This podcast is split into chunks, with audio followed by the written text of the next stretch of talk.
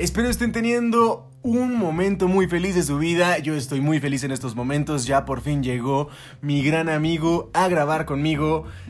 Yo soy Rubeniza González Doida y conmigo siempre está. Derek Salinas. Claro que sí, esto es Gloriosos Bastardos. Bueno, eh, ¿cuál es el tema del que vamos a hablar hoy? Una- un tema así cortito para mostrar nuestras quejas. El día de hoy quiero mencionar algo en lo que estaba pensando toda la semana que estuvimos ausentes. Ajá. Las adaptaciones. Adaptaciones. A ver, em, yo quiero más extensamente la tiranía de, este gran, de esta gran empresa que tanto, ta- tantos problemas nos causa a algunos como creadores de contenido, eh, Disney. Eh, Disney, eh, la, creado- la gran creadora de precuelas, secuelas, reboots, remakes y adaptaciones, eh, que no sabe, ya no sabe hacer cosas originales. Ah, ¿Conoces algo original que hayan hecho recientemente en los últimos años? Algo que muestre su potencial que tenía hace varios años. Que de todos modos, antes, antes también hacía adaptaciones a libros, ahora hace puras... Adaptaciones de sus adaptaciones remakes, previas. Remakes a live action, reboot live action. Así algo que digamos, wow, revolucionario como antes, no, pero material original han estado sacando por parte de Pixar. Tenemos el ejemplo de Onward del año Ajá, pasado. pero o sea, Pixar es, es porque... Y es un estudio aparte, o sea, yo, yo Pixar lo siento como una extensión de te tengo, te promociono, te, produ- te eh, produ- pro- eh, hago la producción de tus películas, pero, pero eres aparte. Tú, yo no afecto en tu creatividad y todo ahí- hasta ahí está bien. A mí se me hace que de todos modos Disney sí tiene como unas cuantas cositas que ya aprendió a no interferir dentro de Pixar. Por ejemplo, Cars 2 y Cars 3. O sea, ahí, ahí se ve que se ve que es Disney. O sea, no se ve Pixar, no se ve una marca de Pixar. En, en Cars 2 no es Pixar. Directamente es una secuela por encargo de Disney que le dijo a su, a su estudio Pixar que hiciera. O sea, dijo John Lasseter, por favor, hazte, hazte la película de ¿Y qué Cars. opinas de Cars 3 entonces? Cars 3 es un intento de volverse seria. Es un intento de. Es un intento fallido completamente. O sea, ¿Por qué no- fallido? Am, no encuentra. No se encuentra. No es, el- no es su género. ¿Por o qué? sea, la primera película era un road trip, ¿no? Era un, era, bueno, un road trip, en- es un carro, es Sí. protagónico. Eh, pero es un, es un camino, es el camino del héroe con ciertas modificaciones. La tercera película, pues, es intentar hacer, no sé, eh, Iron Man 3 en, en carros. Es no que es- es concuerdo un- contigo. Vale, eh, es que tú eres un... Eh, pero dime por qué. Explícame. ¿Qué tiene que ver No, Cars quiero, 3 no quiero darle demasiado 3? tiempo a Cars 3, no quiero darle tiempo a, a una, a esa película. Hablemos de Disney en general. Sí, o sea, y algunos estarán de acuerdo, otros estarán en contra, pero, pero no, quiero, no quiero tocar tanto Cars 3 en este podcast. Es una película que nadie, de la que nadie habla actualmente. Creo que es la película más invisible de Pixar, junto con Valiente, creo. Discrepo, pero está bien. A ver, cuenta, di, tú, di tu postura. Yo quiero escuchar tu postura porque la mía yo no quiero darle tanto tiempo a esa película. Ok, yo considero Cars 3 como la redención del fallo en Cars 2. En lugar de tratar de inventar o poner cosas nuevas y fantásticas, se remonta simplemente a lo de la primera película, solo que le da la vuelta. Es la misma historia, solo que vista en la perspectiva contraria. Ya tenemos el crecimiento del Rayo McQueen en la primera y de cómo se vuelve la historia del novato, ahora se va a volver la historia del maestro. Entonces, rima muy bien con la primera película, va muy bien de la mano porque es el mismo viaje, pero ya no para iniciar, sino para darle conclusión a una etapa. Y yo lo digo que demuestra muy bien, tanto el ejemplo que dan en la animación, buscando paisajes en el que puedan exaltar al máximo las nuevas tecnologías que tienen para animar naturaleza, como en una historia que no es maravillosa, pero es funcional dentro del universo de Cars, porque si algo buscan las películas de Disney, más bien Pixar en este caso, es dar a entender el lado humano de algún aspecto o algún tema que se saquen, por decirlo de la manga. Tenemos el ejemplo de si las emociones tuvieran sentimientos, si los sentimientos tuvieran Pero estás sentimientos, de acuerdo que, si bueno, los dinosaurios todas tuvieran las sentimientos. películas, todas las películas o varias de las películas de Pixar se nota que su sentido es tener un mensaje diferente para los niños y un mensaje diferente para los adultos. Exacto. O sea, bueno, que por ejemplo Toy Story 4, que es una película que la, eh, la, eh, la historia de Forky habla sobre lo que es y lo que eres y lo que te, ah, eres para otras, otras personas, o sea, lo que eres, lo que tú significas para los demás y por qué no te puedes ir. Y el mensaje para los adultos es el poliamor. de cómo eh, Woody tiene que aceptar que ya no, tiene, ya no puede estar con un- un- uno solo. Ya tiene, ya tiene que aceptar ahora que, que él no es una persona para una sola. Que, puede estar con varios niños en un arenero. Eso es, eso es una, es una película sobre poliamor y es un mensaje muy diferente. Eh, intensamente también te da un mensaje muy diferente de, de- de lo que es las emociones eh, dentro de Riley. Eh, y ya para los adultos es la historia de Riley. Es el... ¿Te acuerdas de? criar a tu es, el- hijo. es- es un... ¿Te acuerdas de? Ajá, también es un... Date cuenta de lo que le estás haciendo a tu hijo. Date cuenta de, que lo, de, que, de lo que está pasando dentro de él. Y el niño que acepte.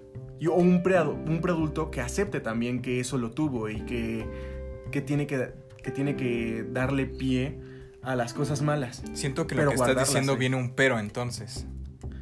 No, no, no. Porque dijiste, no, pues las películas de Pixar, bla, bla, bla, bla, bla. Ajá, bla, sí, bla. sí, o sea, estoy Entonces, hablando sobre... Ah, bueno. Y ahí están las que no hacen nada. Las películas de Pixar que... Que su, que su mensaje es tan insípido, tan... O sea, amor maternal en Valiente. Ya. ¿Qué, qué otra cosa encuentras en Valiente? No encuentro nada de, en Valiente. No encuentro nada de... O sea, quieres...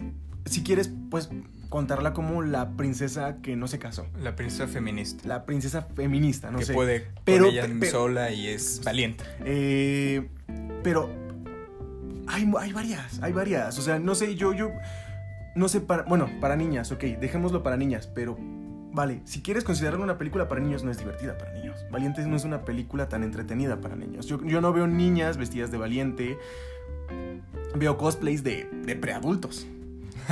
pero no niñas. Eh, Este, luego, ¿qué pasó con, con, con las más este, recientes películas de Pixar? Pues Onward está buena, sí. Pero es de contacto. De solamente si tienes con qué identificarte, te identificas. Pero no tanto así. O sea, su mensaje más sencillo, su mensaje más, más global es la seguridad personal. Este, de cómo necesitas vivir algo tan grande para, para luego ahora sentirte seguro. Cómo necesitas pelear contra un dragón para luego sentirte seguro de hablar con los tipos cool de la escuela. Eh, pero pero bueno, yo tengo esta molestia con, con algunas películas de Pixar. Eh, me, me siento molesto cuando las películas de Pixar no tienen que ver con la realidad. O sea, vaya, los juguetes de Toy Story, pues son juguetes, son juguetes en, en- para los niños. O sea, no, no- los juguetes de Toy Story no, están en un mundo donde nada más existen los juguetes. Como Cars. Eh, Exacto. Eh, bichos. Los bichos forman parte de su propio mundo, pero existen los humanos dentro del mundo de bichos. Existen aves dentro del mundo de bichos. Este. Luego. Monstruos. Los monstruos. No están en un mundo donde nada más existen monstruos. Sino también tienen su conexión con Ah, un mundo exacto, normal. exacto. Entonces, esa ventana de Pixar que te muestra los mundos escondidos detrás de la normalidad es lo que te parece. eh, no, no, me, no me late. Ajá, los mundos escondidos es lo que me gusta de Pixar. Este, pero no me late tanto sus historias, este, como. Del, de un mundo aparte. No me O sea, de un Ward me molesta eso. Es una película que me gustó y pude haber llorado y todo eso. Pero no me. No. Sigo con esta espinita. Eh, ya sabes. eh, Cars ah, también. incluso ahorita tengo una espinita por andar hablando tanto de cine americano. Pero pues es el tema de hoy. El cine americano se está basando solamente En repetirse a sí mismo. en repetirse, exacto, o en adaptar lo, que otras industrias están haciendo. Están adaptando series a películas. Películas a series. Se- películas a series. Están adaptando videojuegos a películas y series. Están adaptando libros, Libros a a, películas. películas. y series. Hasta Alfonso Cuarón, un cortometraje, lo adaptó a una película con la forma del agua. Luego, eh, cortometrajes los están adaptando. Ya nada más falta que los eh, documentales se conviertan en películas. Ah, no, espera, sí, Sharon Tate. sí, los documentales sí se están convirtiendo en películas. Pero regresemos a Pixar entonces. Pixar tiene este inconveniente, tiene este, este aspecto de hacer películas donde los mundos no tienen nada que ver con el nuestro. Vaya. Eh, ¿Cómo se llama esta película del dinosaurio? Un gran El dinosaurio. viaje de Arlo, sí, es. Ajá, el viaje de Arlo. Eh, ¿sí- ¿Así se llama en inglés? O en- No lo sé, vamos a llamarla así, con fines lúdicos. Adventure. Vale. Eh, esa película es en un mundo donde los humanos sí pudieron conocer a los dinosaurios, ¿vale? Porque el meteorito no cayó. Luego, el mundo de Cars, que se me hace un mundo Bizarro, extraño, Ajá. raro. Luego, el, eh, bueno, Wally todavía te muestra, no el presente, porque si, si te das cuenta, varias de las películas de Pixar son en el presente. Wally no está en el presente, está en el futuro. Pero es un Pero es mundo un mundo posible con- donde contactado humanos- con el de nosotros, o sea, está en contacto con el de nosotros. Y la crítica que muestra acerca de cómo vamos en un camino en el que nos podemos desviar o en el que nos podemos quedar atorados es un mensaje significativo de la película, lo cual Ajá. la hizo muy popular en su momento, además de estar bien empaquetada en una historia bonita de robots. Ajá. Ahora, Onward. Onward también está en un mundo aparte. No, está en un mundo de trolls. Está en el mundo de Skyrim, básicamente. El- el- bueno, no hay humanos. Curiosamente en el de trolls. No, perdón, en. ¿cómo? Skyrim hay En- humanos. En Onward no hay humanos. Este. Hay elfos, hadas, centauros, minotauros. Está en, el- en la Tierra Media si hubiera, si lo hubiéramos dejado avanzar. Si lo hubiera, si... Pero no como Bright, porque la Bright es la Tierra Ah. Media con humanos así como... Ajá, esa sí tiene humanos, pero Onward no encuentro humanos por ningún lado. Solamente hay trolls o. ¿Cómo se llaman? Elfos. Orcos. Elfos. Or- ¿Elfos? Ok, elfos. Ahora, eh, ¿tú qué, tú qué te- a, ti, ¿a ti qué te gustaría decir? ¿Algún parentesco con respecto a...? Ok. Onward, sí, como tú dices, es una película que busca familiarizarse específicamente con un público. Porque si no tienes hermanos o un padre ausente es muy difícil que te identifiques con la película. Por eso mismo dices, bueno, no alcanza tal conexión aunque está buena y toca puntos muy buenos. Es la clásica historia de lo que saliste a buscar es lo que tenías en el patio trasero de tu casa. Exacto. que sí. habíamos visto mil veces y es una reinterpretación. Hay unos cuantos detallitos que no me gustan también de esta película al inicio, la regla de los 15 minutos de la película infantil, donde los diálogos de todos los primeros 15 minutos de la película tienen que definir a los personajes y todo el mundo y luego se escuchan bastante forzados. Y Mm, el inicio se me hizo un poquito flojo porque es como, te lo quiero aventar todo y además de la escena inicial, los diálogos de los personajes suenan un poco naturales pero raros. Sí. Por eso mismo de que la introducción de ese mundo no está tan naturalmente, por lo mismo que es chocante de que dices, bueno, tenían magia, pero ahora tienen tecnología, bla, bla, bla, bla, bla. Y regresando a Cars podemos tocar un punto muy importante.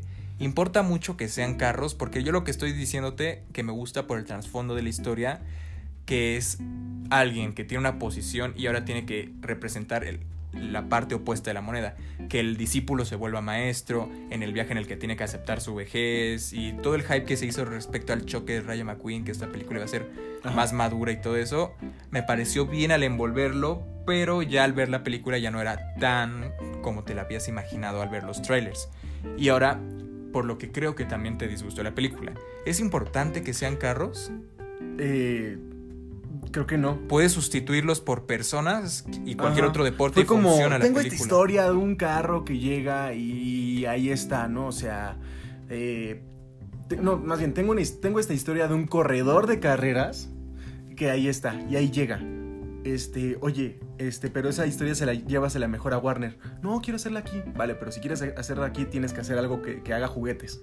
Vale, ya que sacamos nuestra propia versión de Hot Wheels junto con esta película. Y como vendió juguetes, pues ahí salió Disney a decir, pues hazme, hazme, hazme secuela. Y no sabían qué hacer porque pues no se le podía hacer secuela a esa película. Entonces sacaron a Mate. Luego, ¿qué, qué hacemos? Este, necesitamos seguir vendiendo juguetes. O sea, las intenciones. A mí me gusta de repente andar viendo las intenciones de las películas. Cars 3 es un intento de seguir vendiendo juguetes de carritos. No es una película con intenciones de redimir la saga. No, es un intento de que los niños se, se conecten de nuevo. Pero no conecta con niños, conecta más con adultos frustrados. O sea, no es, no vende juguetes. Por eso Cars no va, a- no va a hacer más. Por eso no hay una nueva película de aviones. Y ojo, aviones, aviones. Aviones también es un, eh, o sea, spin-offs. Quería decir, no solamente sobre, quería hacer este capítulo no solamente sobre Adaptaciones, sino Eh, también spin-offs. secuelas, precuelas, adaptaciones, remake, remo- reboots y spin-offs. Todo eso. Eh, que, es lo, que es lo maquiavélico. Los spin-offs de Disney también. Este. Que hay una. Ahí tiene unos muy buenos spin-offs que ha hecho Disney. De Mandalorian. El spin-off de. de Mando. De Sí, Mando, Star bueno. no, Wars. de, de una parte. Es un spin-off de un personaje que no había aparecido, pero es de, de una situación. Es el spin-off de una situación. Como Rogue One, que no es el spin-off de unos personajes que ya no. que Y fue de las mejores películas de Star Ajá, Wars sí, sí, de esta década. Son maquiavélicas, pero igual hay, hay sus abominaciones, como Han Solo. Que es una película bien intencionada, pero. Más bien, bien intencionada. Más o menos comillas, porque se abusaron de matar al personaje en la línea cronológica. Bueno, ya les dije spoiler, pero quien no lo sepa, pues ya, lo, ya se enteró, discúlpenme. Ahí está, ahí está el póster, ¿no? Han Solo apareciendo ahí en el póster para vender la película se, como... se valieron de eso también para publicitarse la película y usaron los recursos de tenemos actores muy buenos los vamos a usar en la película. Por ejemplo, Mm. a mí me gustó muchísimo, muchísimo Lando Calrissian en la película de Han Solo. El Ah, actor Donald Glover, Donald Glover, con, Childish su, Gambino. con su nave, con su robot. Toda la historia de Lando Calrissian me funcionó perfecto. Lo único que no me gustó es cómo metían a Han Solo a la película. Sí. El inicio de Han Solo, Creo por qué se llama ¿no? Han Solo. Ajá. Han Solo es lo peor de la película de Y Han Emilia Solo. Clarke, Daenerys Targaryen, ahí en esa película está como... Muy opaca, no, Ajá. no está muy aprovechada porque tiene la mala costumbre de que en las películas no está bien aprovechada. Había visto, creo que en un top de Watch Mojo, el, esto, este video de eh, buenos, grandes personajes en malas películas. Y que literalmente lo que dicen que lo único bueno de Han Solo es Donald Glover.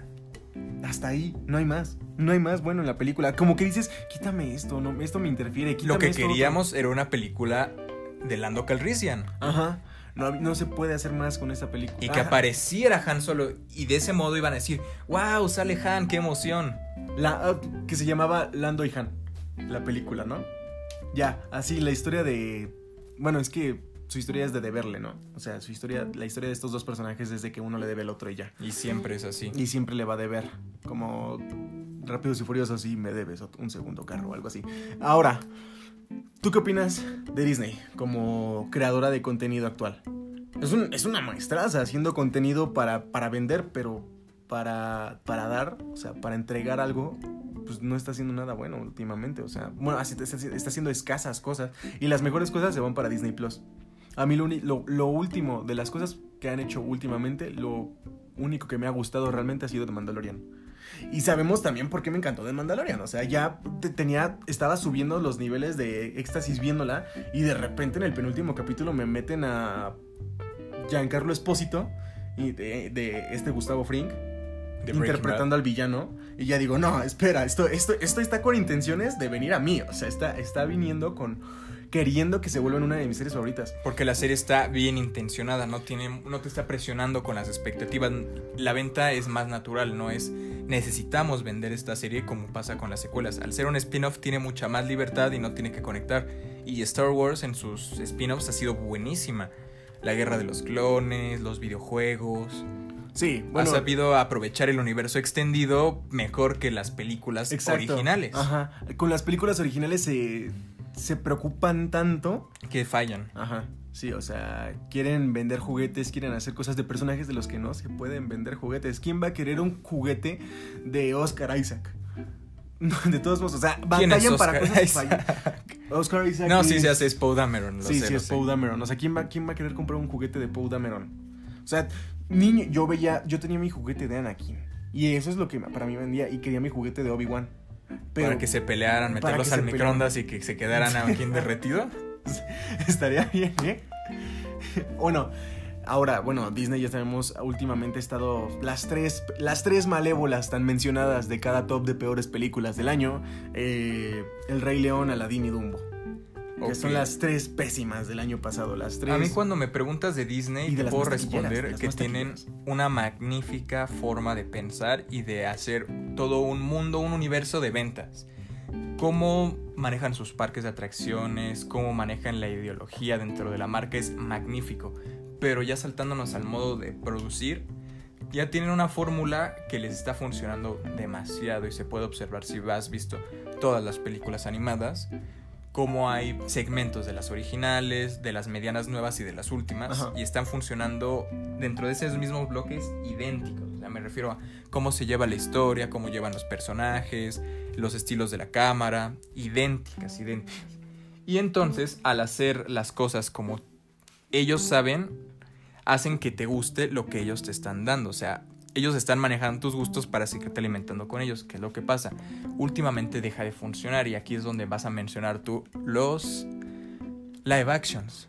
Los live, los live sí, o sea que ya, ya también no solo... O sea, estas tres películas son el intento de, de agarrar una, una, una falsa ilusión, de querer agarrar de nuevo una falsa, una, una ilusión. Convirtiéndola en algo falso, en algo que ya no puedes atrapar. O sea, es, yo, yo considero que es más padre volver a ver la película, la película original, o es más nostálgico que ver una versión que la corrompe. No, no queremos ver algo corrompido, no queremos ver algo igual. O sea, no. Yo no le encuentro mucho sentido a ver eh, algo que ya viste animado, ahora verlo con humanos reales. O sea, no, no, me, no me entra una nostalgia ahí. O sea, bueno, que por ejemplo, si acaso cuando es un producto diferente, cuando es un producto pasado de uno a otro. ¿A qué te refieres con eso? Por ejemplo, que este Juego de Tronos. Eh, cuando, o sea, escuchar en los libros de un personaje, y digo escuchar porque yo los escucho en audiolibros, este, escuchar de un personaje y en la serie que lo mencionen. Y eso ya es como, wow, wow, wow. Pero ya en una adaptación de algo que ya había sido animado, que ya lo habías visto y escuchado. Ok, para el mismo medio. O sea, pasar de un libro a una serie, de un libro a una película de audio, audiovisual es diferente. pero... pasar de productos todavía lo acepto un poco. Pero. De una película a otra película que sea lo mismo. Pero ahora.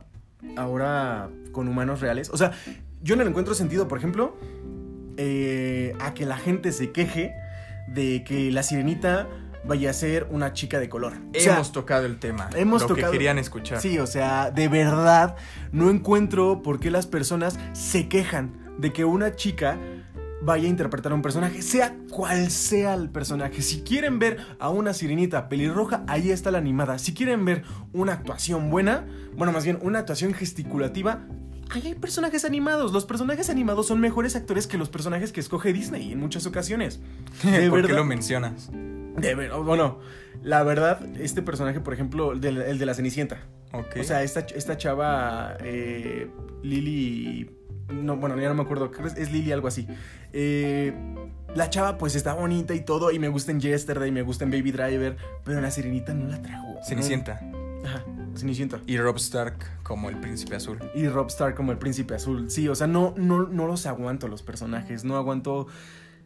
Y en, cambio en la animada pues son súper gesticulativos, sus, sus, cejas, o sea, las cejas en Disney, si te has dado cuenta en las películas animadas, se mueven demasiado en, las live action, ¿qué? ¿Qué me expresan? O sea, los actores no me expresan nada. Eh, Simba en una película. Aquí sí tienes toda mi aprobación conjunto. Porque o sea, los animales tienen ese impedimento de ser animales. Y si quieres contar una historia con ellos, por algo los hicieron animados en un principio. Ajá, y ahora te voy a decir, yo siento mucho cringe de haber visto algo, un personaje de ojos grandes y que me lo adapten con ojos pequeños. No sé, yo, yo tengo molestias con ojos pequeños en personajes, de verdad. Estoy así de, ay, espérate, no. Eh, no me, no, no lo trago así, o sea, de verdad, un Simba con ojos chiquitos no lo trago. Un ¿cómo se llama? Tarzán con ojos chiquitos no lo trago. O sea, yo quiero ver ojos grandes, yo quiero ver... Ojos expresivos, cómo te están... Con Dragon Ball, todas las animaciones, todos los animes pasados a, a... No los trago. Porque también son personajes con ojos grandes. O sea, necesitamos la expresividad de ojos grandes para, para poder ver algo. No aguanto, de verdad, no aguanto esta, esta, parte de querer humanizar a los personajes, hacerlos realistas, cuando en realidad la ilusión está en, en lo bobos que son, cuando, cuando son animados incluso. Algunos no son bobos, bueno, ya sabemos. O sea, hay, hay películas con personajes de ojos pequeños, incluso, las de Scooby-Doo. Y unas que son súper animadas, que por esa misma animación son hiperrealistas y los estilos, pero los estilos clásicos, súper conceptuales de dibujos sencillos, tratarlos de humanizar y hacerlos con rasgos súper complejos, falla porque no pueden expresar las mismas emociones. La limitante de que un animal no puede hacer gesticulación. Entonces, estás perdiendo por maximizar la realidad de cómo se ven, pierdes la expresión y cómo se comunican, entonces estás perdiendo en algo fundamental, ya ni siquiera para una película de niños, para una película a secas.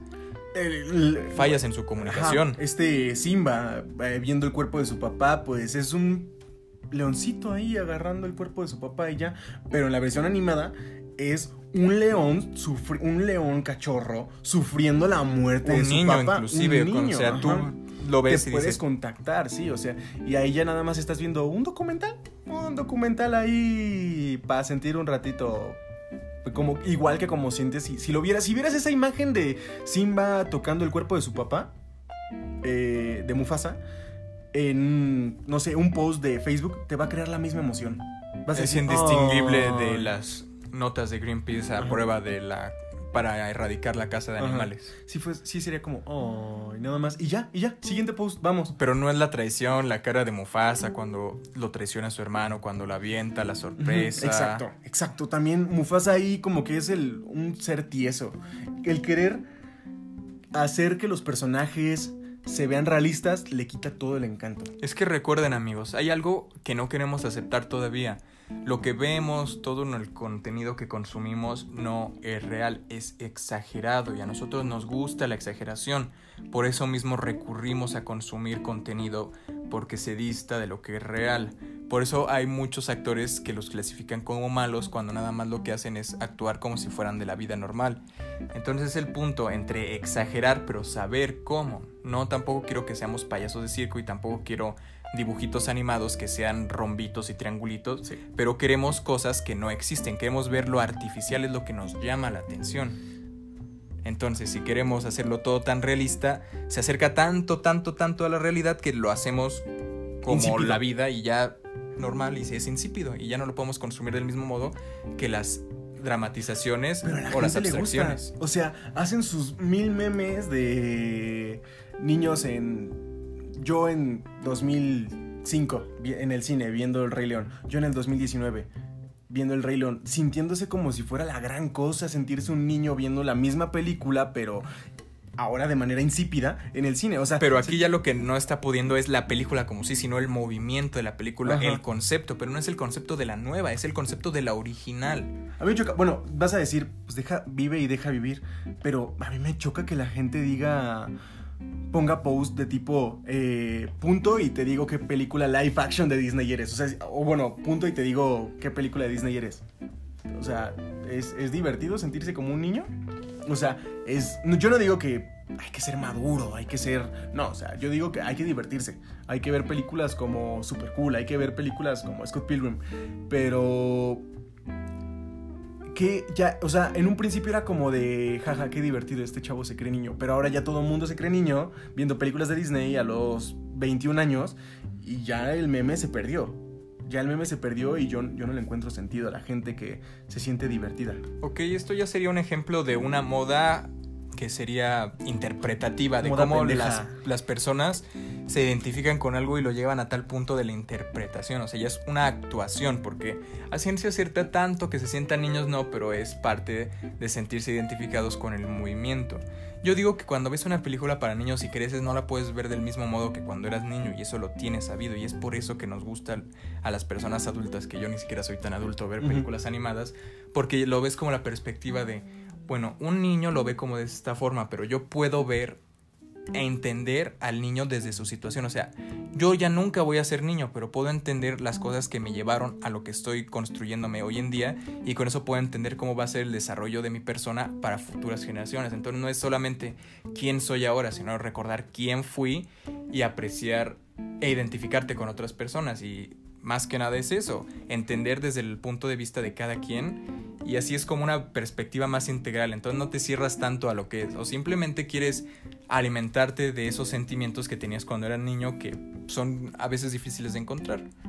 Sí. La felicidad pura, las cosas sencillas. Por ejemplo, yo hay veces que cuando estoy muy atareado, muy ocupado, no quiero ver cosas que tú me recomiendas que son buenísimas. Por ejemplo, Breaking Bad, me entró un colapso nervioso cuando lo estaba viendo porque estaba estudiando mientras lo estaba viendo. Ajá. Entonces eh, dediqué toda una semana entera, dejé de hacer cualquier cosa que tenía que hacer y me puse inmerso en Breaking Bad.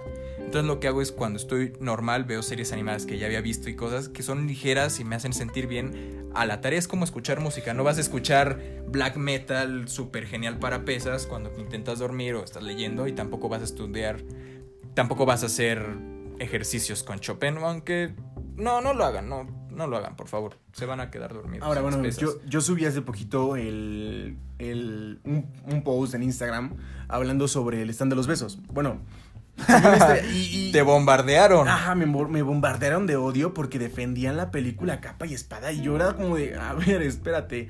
Eh, Me meto a sus perfiles y. No sé, bueno, como que es un tipo de persona que está menos en contacto de la realidad. O sea, veo sus, sus perfiles llenos de fotos súper mal pixeleadas, de que se ve que no están como muy en contacto con las redes sociales y con las críticas de esa clase de películas. Este, ahora, bueno, el, también es una adaptación, ¿vale? También es una adaptación de un libro. Que Pero- antes fue un- una cosa de Wattpad. O sea, Exacto, en eso. o sea, ¿Que ¿De qué, ¿A qué te refieres con adaptación? O sea, ¿a qué estás adaptando te- en tú- inicio? Y lo peor es, bueno, hay, hay de cosas a cosas de Wattpad, pero muchas de las cosas de Wattpad son de niñas de 12 años que vieron este. ¿Cómo se llama esta película? Crepúsculo. Crepúsculo, Crepúsculo, eso. Crepúsculo inició todo. Crepúsculo inició el mal. Crepúsculo inició eh, 50 Sombras de Grey, inició After, inició. Y todo eso- Divergente, insurgente, intransigente, los juegos del hambre. Sí, bueno, eh, los Juegos del Hambre también. Sí, sí, bueno, toda esa. Toda esta corriente de novelas juveniles para chicas derrumbaron la década de los 2010. para adolescentes y preadolescentes, ¿no? O sea, ya, ya, ya no se ven, ya no se ven porque se autoderrumbaron a sí mismas, o sea, no, no pueden, ya no, ya no pueden sostenerse por sí mismas esas películas porque ya muchas personas se cansaron de ver esas películas, pero ahora viene la oleada de películas basadas en historias de Wattpad y ahí estamos con After, el el stand de los besos, eh, eh, Regina Borges, ah, no, ¿cómo se llama esta película de la, la chava de Netflix que hace cartas Oh, para las demás personas? La de la chica de las cartas. No No, la chica de las cartas. tener un pero la mala, porque hay una película que todavía es muy parecida, pero es de todas las es de otro país. que me enamoré. No, no, no, no, no. Esta es peor, esta es peor también, o sea. Y. Horrible también, o sea, toda la primera película es. Es un poco rescatable, pero es muy falsa. No deja de ser tan falsa como nada. Pero no, todas estas películas son demasiado tóxicas porque son la percepción de niñas de 12 años con el amor. Y pues sabemos que al inicio, pues muchos tenemos relaciones así de tóxicas a esa edad y, o queremos relaciones de tipo, ay, quiero que todo el tiempo me dé besitos, quiero que este, me lleven su carro a la playa y por, por no cumplir esas expectativas este, que al final no llenan, en la vida real no llenan esas cosas, este, se, se caen, se caen relaciones Entonces, y ¿por qué provocan dices- toxicidad. Ahora, espera. Y alguien me respondió en las historias, alguien me respondió una historia y me dijo, la gente nada más ve lo que ya entiende. O sea, la gente nada más le gusta más ver lo que ya entiende. Porque lo que no entiende lo siente, el cerebro lo, lo trata como algo agresivo. Es un rechazo inmediato Un a las rechazo cosas inmediato. extrañas. Eh, O sea, por ejemplo, que el, el club de la pelea. Uf, No, no la puede ver cualquier persona porque no cualquier persona va a poder entender qué es lo que el enojo, el, el comportamiento masculino agresivo que siente el hombre por dentro. Eh, entonces, también apelan a esto. O sea, no solamente los rebates, eh, los remakes, reboots, adaptaciones, precuelas, secuelas, apelan a lo, a lo ya no original y apelan a, la nostalgia. Este. Sino que eh, le dicen a la gente, tú ya conoces esto, ¿no? Vas a ver la misma película, ¿no? Tranquilo, no vas a, no vas a arriesgarte a ver algo que no conoces en el cine. Estate tranquilo. entonces, ¿a qué nos referimos cuando hablamos de malas? Pues para no tanto agredir a nuestro público, para que entiendan un poquito, saliéndonos del tono medio humorístico y súper criticón. Ajá. En esencia, ¿cuál es nuestro mensaje de por qué son malísimas? ¿Qué es lo que les queremos comunicar? No nada más darles un golpe, sino saber por qué los estamos golpeando. Ah, primero, primero, yo diría que tú primero, porque yo necesito buscar un, un término que ocupé hace muy poquito. Entonces, lo que estás mencionando es que estas películas no te avanzan, te encasillan, pero te encasillan en una parte que no es muy buena del ser humano, sino muy simple. Y dejémoslo simple, no aporta mucho, inclusive quedarte atorado.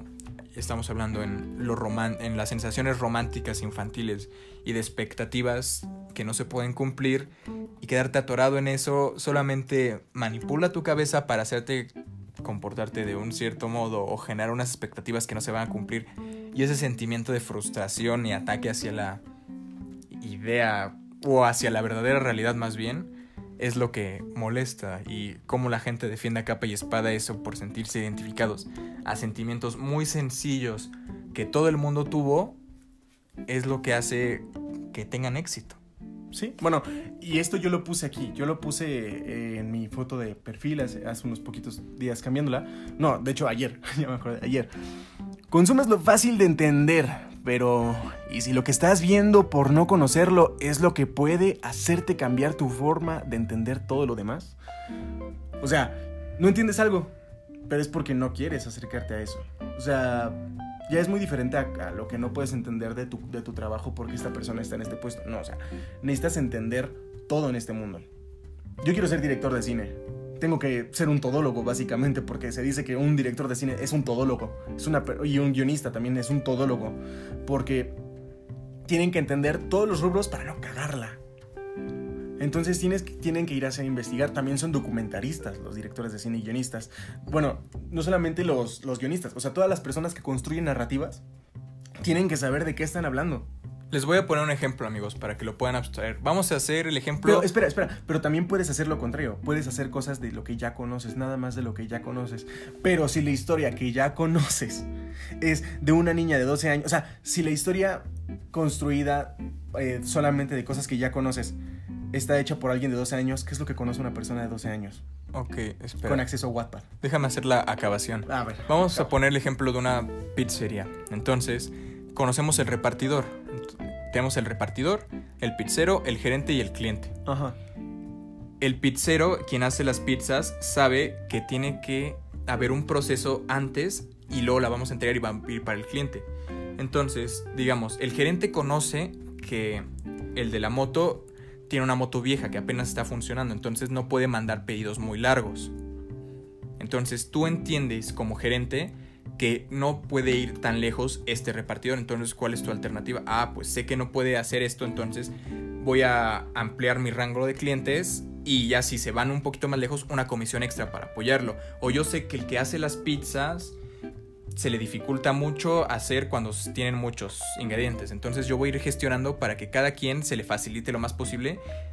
Por ejemplo, voy a hacer una pizza, voy a implementar pizzas más sencillas para que pueda trabajar más rápido, como el Little Caesars, que la mayoría hacen las de pepperoni. ¿Por qué? No porque el pepperoni sea tan barato, sino porque es muy sencilla de hacer, entonces la puedes hacer más rápido. ¿Qué vamos a hacer? Ah, bueno, entonces vamos a hacer muy corta la distribución y no nos vamos a ir muy lejos. Entonces eso también va a hacer que sea más rápido. Entonces en lugar de hacer pedidos larguísimos, vamos a hacer muchos más pedidos. Entonces ponerte en el papel de todos los que están involucrados en un proyecto, puedes hacer el, bueno, puedes conocer las limitantes de cada uno y poder optimizar lo bueno que hacen. Ah, bueno, ahora. Este. Dijiste lo que, lo que hace falta, pero. Bueno, yo quería nada más acotarles: dejen de quejarse de las películas de Disney. Dejen de quejarse de que una película.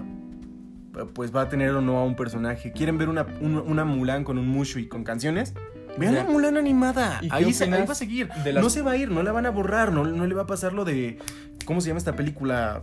eh, que tenía racismo. eh, Ah, lo que el viento se llevó. O sea, no le va a pasar lo que el viento se llevó. Inclusive lo que el viento se llevó no la quitaron, nada más le pusieron una advertencia de esta película es racista, entiéndela por su contexto. Tiene un nombre esa, ese tipo de dependencia, pero a ver, vamos a checar el calendario de, de estrenos de Disney. A ver, para el 24 de julio, según. Espera, ya, ya, ya chafeó. Mulan. Luego, eh, The Man, que es una de Empty, Empty Man. Eh, la, El hombre vacío. El hombre vacío, vale. Que es una adaptación de un libro. Ahora, The Bills Get Back. Necesito, pero eso es un documental, ¿no? Ah, espera, estas son las. No, espera, aquí tenemos un problema porque son las de Fox también.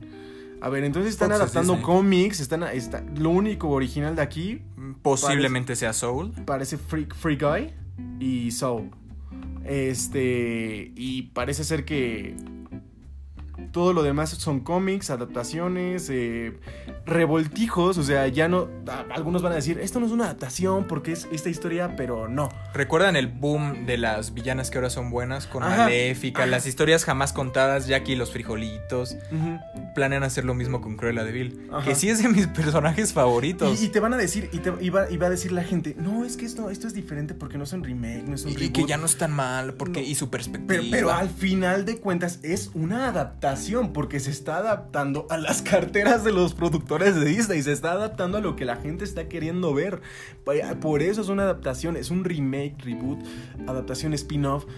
Todo eso lo sigue haciendo Disney. No carece mucho de de cosas originales.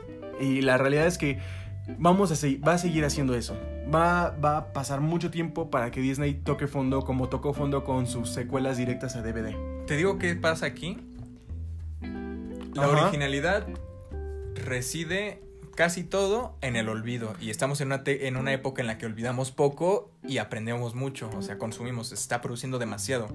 Y como no tenemos suficiente tiempo para olvidar las cosas, nos estamos creando la ilusión de poca originalidad. Entonces deberíamos darnos un tiempo con pocas producciones en lo que se nos olvidan las cosas, por ejemplo, los clásicos, todo lo referente al cine de los primeros 10, de la primera década del siglo XX. Al Todas final- esas geniales cosas que ya se están olvidando ahorita, te garantizo que en una o dos décadas van a volver. No, no dudes que vaya a haber otra adaptación de Ciudadano Kane y la hagan wow. O que el cine de Hitchcock, algún súper atrevido, la vuelva a la vida y diga, genial, o sea, estoy haciendo cosas nuevas, cuando no. Todo por el olvido. Díganme, ¿quién se acuerda de una película de Hitchcock? No, no. O sea, vieron Psicosis, ¿verdad? Ahora díganme otra. ¿Listo? Tenemos un ejemplo. O sea, bueno, es que. Bueno, bueno, las personas en general conocen películas de Hitchcock, más no saben que son películas de Hitchcock. La ventana indiscreta, Vértigo, El hombre que sabía demasiado, Los pájaros, pero bueno, es. eh, No, yo porque sé. Yo porque sé de, de- de las películas de cine. De, de- las películas de Hitchcock, perdón. Necesitamos una nueva crisis de medios para poder reinventarnos. Porque Sí. las cosas que surgieron en esta era digital. Bueno, no necesitamos Muy crisis, difícil ¿vale? van a Porque morir. Si no, pues, o sea, sí. si o hay sea, una crisis, no me refiero Si al fin del mundo, me refiero a un. A, a después de un apogeo. Ahorita estamos subiendo y vamos a llegar a un apogeo de la producción masiva digital. Entonces necesitamos algo que compense para poder subir de nuevo. Ahorita estamos criticando a Disney, pero no es solamente Disney el que lo hace, también lo hace Sony. Pues por ahí tenemos la adaptación de Uncharted con Nathan Drake y que el Nathan Drake no es Nathan Fillion, el actor que queríamos como para, para interpretar a- al protagonista El de la Uncharted. serie de Sí, no. Richard Castle. Ajá, el de, el de Castle, esta serie que te ponen en el 5 a las 9 de la noche. En el 7 a las En 9 el de la 7, en noche. el 7 a las 9 de la noche hace unos años, sí. Sí. Y con una tipa que se parece a la de Bones. O... Sí, ¿verdad? Más o menos. Sí se parece un poco a la de Bones, no me acuerdo muy bien. Eh, Pues Habría ya, que ya hablar de años. las series de las series policiales porque Sí, pues son un chorro, son un chorro. Pero yo no podría hablar mucho de ese tema, yo no, yo no he visto a tantas. mí me encanta. A ver, eh, y bueno, nos terminaron poniendo a Mark Wahlberg, el de esta película de. de, de Los papás. Michael Bay. Ah, sí, también, sí, cierto, sí, cierto. Es este, este actor que hace comedia, pero una comedia medio Rara. boba, que estuvo en TED. Eh, bueno, es el actor principal de TED. O sea, Ted no, el humano. el humano, el humano que sale en TED. Y Dolor y Gloria. De Michael Bay. Sí, creo que sí es. Dolor y Gloria pum, sí es Michael Bay. pum, Pum, pum. Este. Y ahora el Nathan Drake joven. Pues. Sí. Este. Por si no lo sabían, desafortunadamente es el actual Chicas, es su novio. Es el actual Spider-Man, es Tom Holland. Este. Desafortunadamente. Ahora. ¿Cu- ¿Qué otro, qué otro? Ah, sí es cierto. Unas ad- adaptaciones que tú esperas, amigo. Adaptaciones, remakes, reboots, secuelas, precuelas que estás esperando. La verdad, la un- lo único, lo único que estoy esperando ya es Black Widow, porque ya no necesito Black Widow, más. es que está cerca, está muy cerca. Bueno, pero no, yo no, yo no la estoy esperando, la verdad. Por mí, puede que nunca exista la película de Black Widow. Es más, por mí las películas de Marvel pueden ya no existir. Las seguiré viendo si siguen existiendo, pero bueno, y van a seguir existiendo, pero ahí van a estar. Luego, yo estoy, la, yo la verdad, estoy esperando casi cualquier cosa que haga HBO, yo la veo. Casi cualquier cosa, boom, que haga HBO, yo la veo. Y estoy esperando. eh, no es una adaptación, o sea, es un spin-off. Es el spin-off precuela de Juego de Tronos llamado House of the Dragon. Yo estoy esperando mucho eso y también de HBO, The Last of Us. The Last of Us, que bueno, es uno de mis videojuegos favoritos y ahora va a ser una serie, pero yo espero que no se centren en Ellie y Joel. Yo la verdad espero que, se, que, que hagan la profundidad, que agarren el tono que tiene The Last of Us como videojuego, como, Como mundo. mundo, este, y, los, y, sa- y salgan, eso, salga eso. Lo que ya no pudo hacer The Walking Dead, porque The. Walking Dead no podía prescindir de conocer el mundo si sus personajes principales muy desgastados. No puedes presentar algo nuevo introduciéndolo con algo muy desgastado. Ahora, si quieren ver una... Si, si ya no quieren seguir con secuelas, precuelas, reboot, remakes, spin-off, adaptaciones, eh, entonces, eh, si, si no encuentran cómo saber de alguna película que no sea ninguna de estas, les voy a aplicar la mía. Sigan filmografías de directores.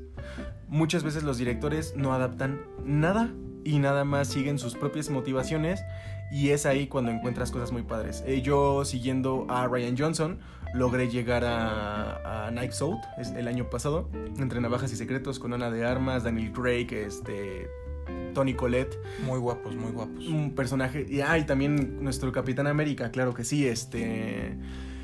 Y, y bueno, siguiendo la filmografía de él, llegué a él. Llegué a esa película, perdón. Eh, siguiendo a, a este. El director de, de, de, de La chica del dragón todo. Daniel Craig. No, no, no. ya sé, también es Daniel sé, Craig. pero, el, siguiendo la filmografía de él, siguiendo la, de la, la filmografía de, de David Fincher. De David Fincher. el club de la pelea. del club de la pelea Ese. también, este, logré llegar a Mank, que la estoy esperando. Estoy esperando a que salga Mank. Eh, siguiendo la filmografía de, de, Christian, de Christopher Nolan, eh, voy a llegar a ¿Estás esperando Tenet? Estoy esperando Tenet, la verdad es que estoy esperando Tenet, sea para bien o para mal, pero la estoy esperando. Y la voy a ir a ver en su estreno, eh, me vale. eh, Siento que le están fallando la publicidad. Creo que no están enfocándose bien a, a lo que deben atacar como en el origen. Ah, no deben de hacer publicidad Es que- ahorita porque si no la gente se va a desesperar y luego Ah, cuando ya lleguen, no, así no, no deben de hacer nada, o sea, de, literalmente... Eso no lo tenía en Y hubo un consideración. punto en el que ya de plano había trailers en, en YouTube, o sea, vaya, que la publicidad, anuncios en YouTube como tal, de que te paraban el, eh, la peli, el video sobre cine que estabas viendo y te aparecía eso. Y pues ya aparecía como de próximamente. eh, Próximamente el próximo año. el pro- el- la próxima década, porque ya no vamos a... no Lo que estás mencionando es un claro ejemplo de cuando una persona sigue su ego y sus propias convicciones. Sí, ahorita Porque sabemos. un buen director tiene su ego por delante y una persona con ego no se permite copiar. Sí. Por ejemplo, mí, a, mí, tienes... mi- a mí mis producciones favoritas, por cierto, son esas que no están basadas en nada. O sea, Breaking Bad es mi serie favorita y no está basada en nada. O sea, está, si acaso puedes decir, ¿está basada en la realidad? Pues como Pues, cualquier cosa, sea, como ¿qué cualquier cosa, carnal. O sea, sí puede estar basada en, en el verdadero Heisenberg, en el de la vida real. o- no. pero no, o sea, esto O sea, es una no. historia que se sostiene por sí misma sin decir basada en tal cosa. La gente no fue a ver Breaking Bad por estar basada en un, en un hecho real. No, yo creo que menos del 1% fue a, a ver Breaking Bad por estar basada en, en un Y hecho pocas medianamente. personas saben las cosas reales en las que se tomaron apenas inspiración y para Ajá. pocas cosas, no para desarrollar una serie, y eso es importante. Mi película favorita, Birdman, está basada en decadencia de actores, pero no en un libro llamado Birdman. Y bueno, este, La Naranja Mecánica sí está basada en un libro, pero es mejor, es mejor la película que el libro. Algunas personas se quieren poner cultas y decir, ah, no, pues, eh, sublime, el que hayan cambiado cosas del libro. No, no, no, o sea, nadie leyó el libro de La Naranja Mecánica. Nadie en Este, este siglo. Nadie en este siglo. Eh, ahora, digo nadie, o sea, perdón, O si tú, perdón carnal, si tú, lo, si tú lo leíste, ¿eh? lo siento. Ahora, este, mi videojuego favorito se sostiene por sí mismo porque no está basado en un, en un The videojuego. Last of Us es una película. no, no es mi, no es mi... no, ah, Mass Effect. Mass Effect 2, o sea, Mass Effect se, se crea por su propia mitología y a mí me encantan las mitologías en las cosas, o sea, me encantan los universos construidos. Mass Effect es- está ubicado en un mundo donde los humanos fueron los últimos seres en unirse a una alianza de alienígenas. Ya todos, ya todos habían hecho su alianza, ya todos habían hecho su, su eh, ONU de, de alienígenas. Ya todas las fichas estaban repartidas y las Y migajas las tenemos que agarrar. Y nosotros éramos los que llegaban ahí a decir, hola, este, ¿qué tal?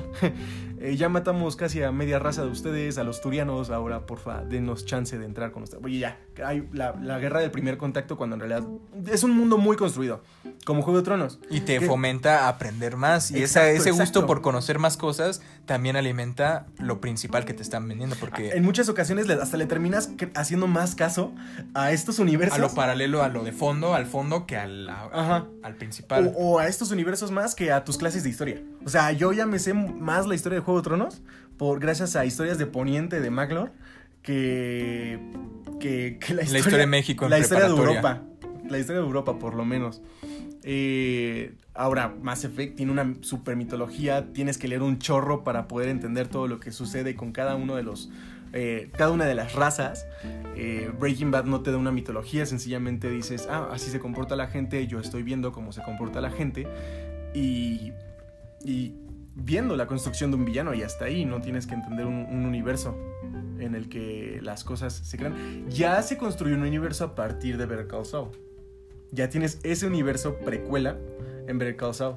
Pero ojo, ahí está la cosa. Better Call Saul puede ser un spin-off precuela. Pero también puede ser independiente.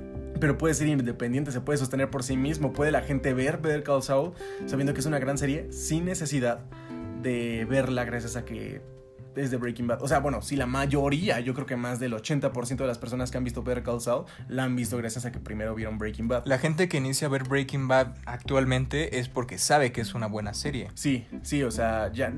Yo creo que nadie dice, ay, esta serie en Netflix. ah, ¿Cuál qué, qué será? interesante. Ajá, una persona que no está en contacto con los, por ejemplo, tops de MDB de mejores series de la historia, que no, no se encuentra Breaking Bad y dice, ah, tengo ganas de verla, O, vamos a verla. ah, me la mencionó un amigo, entonces esta suena muy buena porque Ajá. tiene al actor del papá de Malcolm. O sea, esta película engancha porque alguien te la- esta serie engancha porque alguien te la contó o porque sale el papá de Malcolm.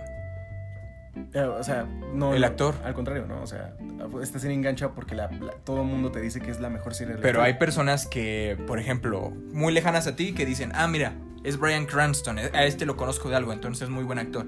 Voy a poner el primer capítulo y dicen, ah, no era nada lo que imaginaba, maldita sea, este señor es súper talentoso y se clavan. Ay, regresando a Bryan Cranston, este, este pedo de que las personas se quejan, se, cuando se quejaron de que quitaron Malcolm del Canal 5. ¿Te acuerdas? O sea, güey, has visto la serie mil veces. O sea, ¿por qué te andas quejando de lo que quitan o ponen de la televisión abierta que ya ni consumes? ¿De verdad sigues viendo el Canal 5? ¿De verdad sigues consumiendo cosas de Televisa? ¿De verdad hay, hay alguien que está en contacto con redes sociales y al mismo tiempo sigue viendo productos de Televisa? A ver, ¿lo dices por Televisa o lo dices por Malcolm? O Es- por las personas. Tienes. No, hay bueno, tres. no productos de Televisa, este, vaya, transmisiones de Televisa. Este, lo digo, lo digo, vaya, por el, por el mundo en el que vivimos. O sea, la pepita de tu mensaje es que lo que te molesta es que revisoricen mil veces una sola, la misma cosa y Sí. se molesten bueno, ya sabemos, por no las- quererla, la, quitar. ajá, Ajá. se molesten por eso. independientemente de Televisa, independientemente. Por esa clase de gente, por esas personas este, que no experimentan cosas nuevas y que luego, bueno, ya vemos que les terminan gustando, este, es por, por lo que las personas no pueden hacer sus propias películas, por lo que productores, directores mexicanos no pueden hacer sus propias películas porque la gente quiere ver lo que ya conoce, quiere ver solamente lo que ya ha visto mil veces. Digo, las opiniones son como el culo, todos tenemos una, pero ahí están los, las personas que quieren ver nada más lo mismo y lo mismo y lo mismo y la misma trama, los mismos personajes, quieren ver Pantera Negra y no se dan cuenta de que les gustó porque se parece al Rey León. Ahí, ahí está el verdadero live action del Rey León. Pantera Negra. Pantera Negra, ahí está el verdadero el live action. o que no conocen el discurso político detrás por lo que quisieron llevar Pantera Negra a los Oscars, de todo el asunto de la inclusión racial contra la segregación y los movimientos no separatistas, pero sí muy opuestos de Malcolm X y Nelson Mandela Ajá. y la división social, bla, bla, bla, bla, bla. Malcolm X, sí es cierto, ya me. Entonces, la representación de ideologías, ¿qué es lo que se están pasando? Porque está plasmada, obviamente, está muy obvia, sí está muy obvia. Y porque está muy obvia, porque es, la intención no es venderte la ideología, la intención es, ah, mira, una película de superhéroes, le pusimos una ideología, entonces, mira, es culto, o sea, piénsalo, pero no lo inculcaron de tal manera que te hiciera ahondar en el movimiento, lo hicieron de tal manera para que la gente que te dice, esta recomiéndamela para el Oscar, lo ponga, pero no porque contactara con el público de tal modo o porque lo viste en un video de reseñas donde dicen, mira, este T'Challa representa a Nelson Mandela y la apertura y la ayuda y la convivencia, pero el malo Creed quiere representar lo de Malcolm X, de que la sociedad no puede funcionar así como está, entonces sí tenemos que estar separados, pero con fuerza, o sea, tenemos que ser el puño que las personas noten, no la palma con la que sobre la cual pisan, sino el puño al que le tengan miedo.